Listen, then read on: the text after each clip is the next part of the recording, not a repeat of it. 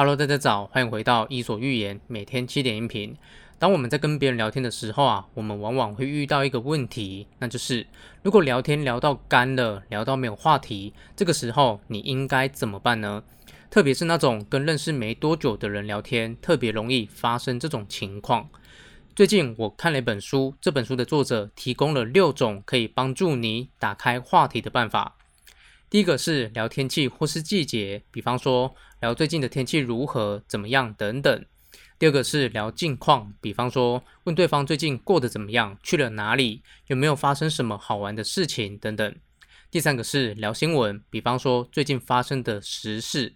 第四个是聊地区或是周遭环境，比方说问对方附近有没有什么好玩好逛的地方。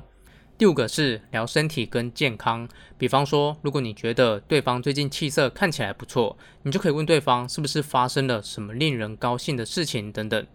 第六个是聊兴趣跟工作，也就是问对方有没有什么兴趣，或是最近工作上有没有遇到什么问题等等。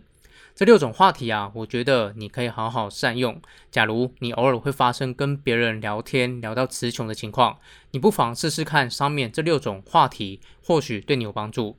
好，以上就今天的内容，希望对你有启发。如果你觉得对你有帮助，请帮我分享给你的朋友，邀请他加入我的 Line。谢谢你，我们明天早上七点见喽。